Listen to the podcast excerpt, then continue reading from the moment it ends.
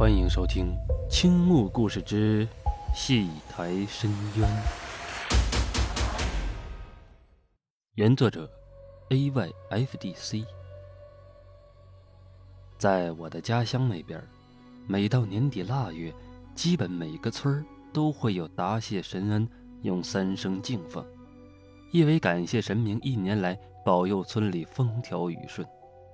兼有唱大戏、放电影。演木偶剧等节目。那时，对于农村的那种平淡生活，每年一到这个时候，就是村里最热闹喜庆的时候。儿时的我们最喜欢的就是唱戏时到现场嬉闹，跟父母要上一两毛钱，买点零食，边吃边看。这一年，村里的稻谷大丰收，村民都一片喜气洋洋。往年都是唱一晚的。今年个个凑钱请戏班连唱三晚，而且据说这个戏班非常有名，有好几个戏子是我们当地人心目中的名伶。而且演出的剧目非常有名，其中就有我们那边人都很喜欢的《薛仁贵回窑》《大闹天宫》《狸猫换太子》。殊不知，就是这其中的一部戏，牵出了村里一桩早消匿在时光中的无尸冤案。那时天刚一抹黑，村民一吃过饭，个个都拿凳带椅，抢着去霸占前排的位置看戏。去晚了就基本要站着看了。戏台前面的小操场上，放眼望去是黑压压一片人头，连对面人家围墙头上都站满了。而戏台则是搭在小操场边上的一条小河面上。之所以搭在河面上，那说起来好笑。原是几年前，有一个戏班来我们村唱戏，因为戏台也就一米多高，下面是架空的，而台面是用木板和竹子搭成的，所以就有一些缝隙。那时小孩子调皮，经常钻到下面，趁着戏子在表演时用东西戳挠他们的脚，弄得他们不停的笑场，甚至有的拿着鞭炮在下面点着，吓得有些女戏子差点从台上跳下来。所以后面村里的大人怕我们捣蛋，就把戏台搭在了河面上。这条河是流入不远处练江的一条分流。前两晚的薛仁贵回窑和大闹天宫，看的村民们是赞不绝口，连小孩子都看得入了迷。所以在第三晚唱狸猫换太子的时候，基本上村里是找不到一个人在家的，个个都去看戏了。这部剧比较长，高潮迭起。转眼间快到了二更天，这时剧中的李妃因为被诬告生下狸猫，打入冷宫。郭淮放火烧了后宫后，接下来是一段电长的铺垫：李妃如何遇郭海寿，而后又是如何遇到放盐沉舟的包公。大家精神一振，剧中又一个高潮来了：包公夜审郭槐。这包公在戏中是扮演阎王审郭槐，破了奇案。这时，全场都静了下来，等待包公的出场。而饰演包公的戏子早就化好了妆，在后台准备出场。锣声一响，他抬起头，缓缓走入台前，额前正中的月牙和那一脸黑面妆，都让台下大声喝了声好。这个包公太有气势了，演出了神髓。此时郭淮还没押上场，那戏子刚一出场。眼角就扫到了戏台边，幕布后面有个女子，似跪又似坐的在那里。心里想，估计是没占到位子的村民偷偷爬上了戏台来看。戏子清唱了几句后，转了几圈，坐回到案台边，准备开审郭淮。这时无意中又看向了幕布，那个女子还是同样的姿势在那个地方，两手。直直垂在地上。戏子看到这里，心里暗暗发寒。其实戏班的经常都会听点灵异的事儿，因为这种戏本来就是有意要做给鬼神看的，有时真的见到了也不出奇。只是现在下面人气这么旺，怎么会呢？戏子想想台上台下这么多人，专心演完这一出就完事儿了。应该没事儿。这么一想之后，也就不再去多看。这时，戏台上衙役扮成的鬼差已经就位，准备来个阎王审郭槐。郭槐刚要被押上场，演包公的戏子猛然看到刚才在幕布那儿的女人，不知何时跪在了公堂下，正面对着他，两手仍然是直直的垂着向地，整个身子虽然是跪着。但呈现出一种说不出的怪异的扭曲状。戏子大吸一口凉气，仔细看看四周和台下，众人却好像是视而不见。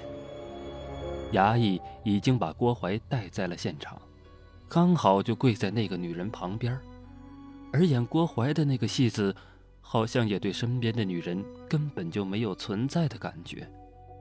妻子心想。莫非是只有我看得见？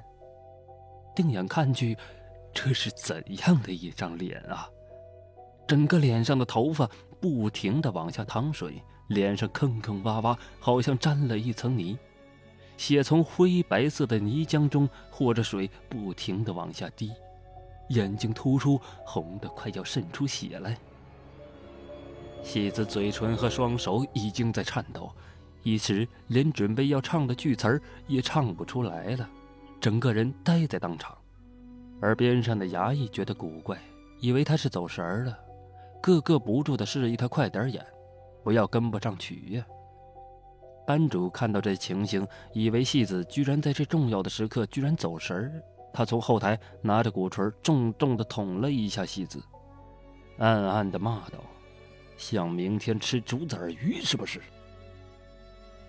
这个是打的意思。以前在戏班的孩子都挺苦的，被班主打得重伤致死的都有。戏子经这一捅，回过神来，怕也没用，怕是自己触了霉头了。但是不演，明天肯定不会好过，说不定还得扫地出门。于是硬着头皮就按照剧本开始夜审郭槐。惊堂木一响，让郭槐交代自己的罪行。这时，本应该是男人声音的郭槐，突然转变成了一个非常瘆人的女音。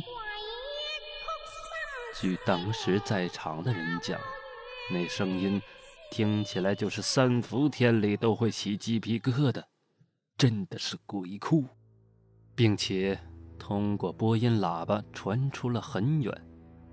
一开始台下还不知是怎么回事儿。以为这是戏子发了神经，故意和班主作对呢。而台上的衙役和戏子早吓得两腿发抖，若不是怕班主怪罪砸场，几欲弃台而走。那女人开始了交代：妾身本四川人士，二十一时随人嫁到这村与富氏为妻，奈何丈夫。不安分生活，终日以赌为生。妾虽命苦，但仍肯与夫安生过日。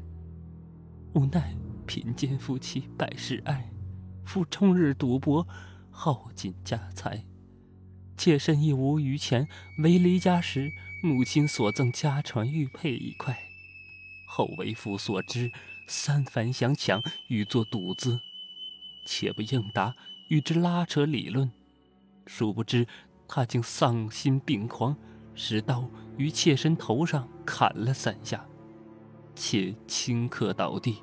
不料夫将玉得手后，仍不罢手，将妾身置于铁桶内，浇之以灰香，沉于江底。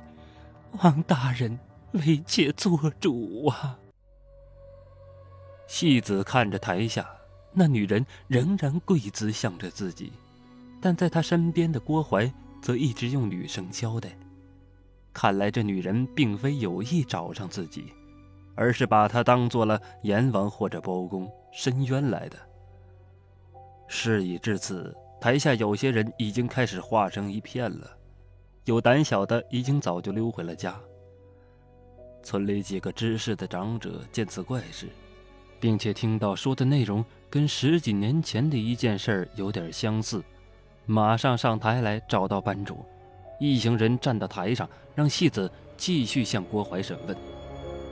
戏子见有人上来了，心里稍稍安定了些，于是听从村中长者意见，问道：“你有何冤屈？有何证据？”那女生答：“妾身尸骨就沉于此河流入练江口向西十尺，请大人明察。捞出妾身尸骨后，一切真相自会呈于眼前。而无父父谋，现正于台下，大人可将其拿下，台上对证。”戏子对村中长者说：“台下可有父谋此人？有的话。”带上台来对证。而这时，祭台下当事人傅某已经是大小便齐下，瘫倒在地。众人一带到台上，细问之下，他老老实实的交代了当年杀死自己妻子并沉尸江底的事儿。台上台下，众人皆哗然。第二天，村里人在傅某的指领下来到了他当年沉尸的地方。几个大汉下水，不消一会儿，就从河底摸到了一块圆柱形的大石头，用绳子套好后拉上来，只见外面铁锈斑斑，而里面居然是用于建房的水泥灰浆。傅某交代，正是自己当年杀死了妻子后，塞在大铁桶里，灌入灰浆凝固后再沉入江底的，其手段之残忍，耸人听闻。怪不得十几年了都没被水流冲走。此时真相大白，只是谁都想不到会是这样的一种形式。如果戏台不搭在河面上，也许就不会；如果当晚没有包公出场，也许很多的也许有时就会变成巧合。再后来呢，就是村里报案，凶手伏法。正是丧心病狂图至亲，哪知天王也恢恢。假作包公断真案，冥冥之中诉冤情。为人不做亏心事，半夜敲门也不惊。今天的故事就为大家讲到这里，感谢您的收听，欢迎订阅关注。